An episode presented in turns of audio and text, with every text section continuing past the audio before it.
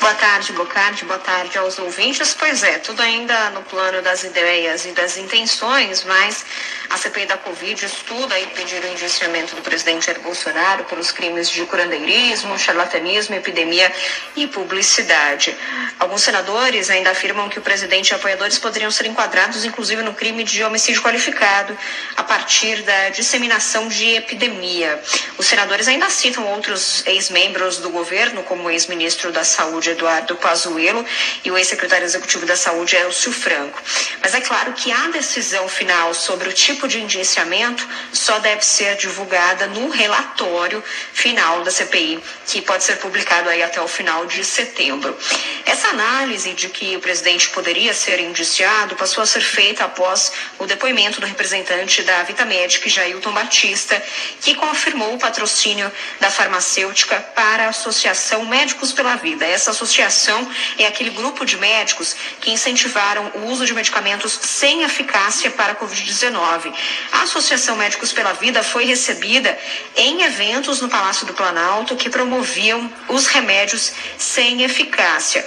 O Jailton Batista afirmou que a Vida Médica investiu mais de 700 mil reais em publicidade da Associação Médicos pela Vida em defesa do tratamento precoce. E os senadores da CPI acreditam que a Vida Médica se utilizou, portanto, de grupos ligados ao presidente Jair Bolsonaro, como a Associação Médicos pela Vida, para lucrar com a venda de ivermectina.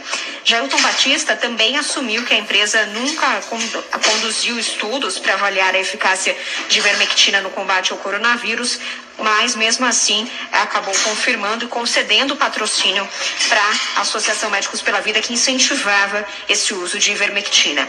Jailton Batista, representante da farmacêutica Vita, Vitamédica, foi questionado pelos senadores Renan Calheiros e Randolfo Rodrigues sobre esse pagamento. Vamos ouvir um trecho. A Vitamed patrocinou, custeou propaganda sobre o suposto tratamento precoce contra a Covid? A Vitamed que eh, foi solicitada a dar um apoio portal chamada Associação Médicos pela Vida, eh, no patrocínio de um, de um, de um documento técnico médico e, e, e ela o fez.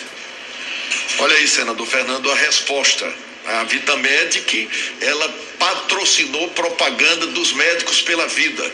Quem requereu de patrocínio? A, a associação. A associação? Associação Médicos pela Vida. Pediu o patrocínio a, Sim, a Vitamedic? e a Vitamedic fez, o fez. É, os senadores também estudam ingressar na Justiça Federal com um pedido de um pedido cautelar de bloqueio de recursos da empresa Vitamédica, justamente para ressarcir os cofres públicos. A sugestão foi do senador Fabiano Contarato da Rede e está sendo analisada pela cúpula da CPI. É, isso porque o próprio Jailton Batista é, da da Vitamédica assumiu que a empresa teve um crescimento de 600% na produção de ivermectina entre 2019 e 2020. Os ganhos de faturamento saltaram aí de 200 milhões de reais em 2019 para 540 milhões de reais em 2020 e mesmo até o mês passado o faturamento em 2021 chegou a 300 milhões de reais. Por isso que os, os senadores agora estudam esse pedido de bloqueio de recursos, já que a empresa utilizou boa parte dos seus lucros para o pagamento de publicidade para a Associação Médicos pela Vida. O Jailton Batista ainda disse que desconhece que representantes da Vitamed tenham tido encontros com o governo federal, mas admitiu que esse tipo de patrocínio nunca tinha sido feito antes pela farmacêutica Bocardi. Tem também a cariação aprovada entre o, o, ministro Onix Lorenzoni e o deputado Luiz Miranda, é isso? É, é algum deputado mesmo, né? Só esclarece para a gente, por favor, como é que isso, como é que chegaram a esse ponto aí? Isso mesmo, a CPI da Covid aprovou agora à tarde o requerimento de acriação entre o ministro do Trabalho e da Previdência, Onix Lorenzoni, e o deputado Luiz Miranda. Essa decisão foi tomada graças a novos documentos sigilosos que chegaram à CPI sobre o caso Covaxin.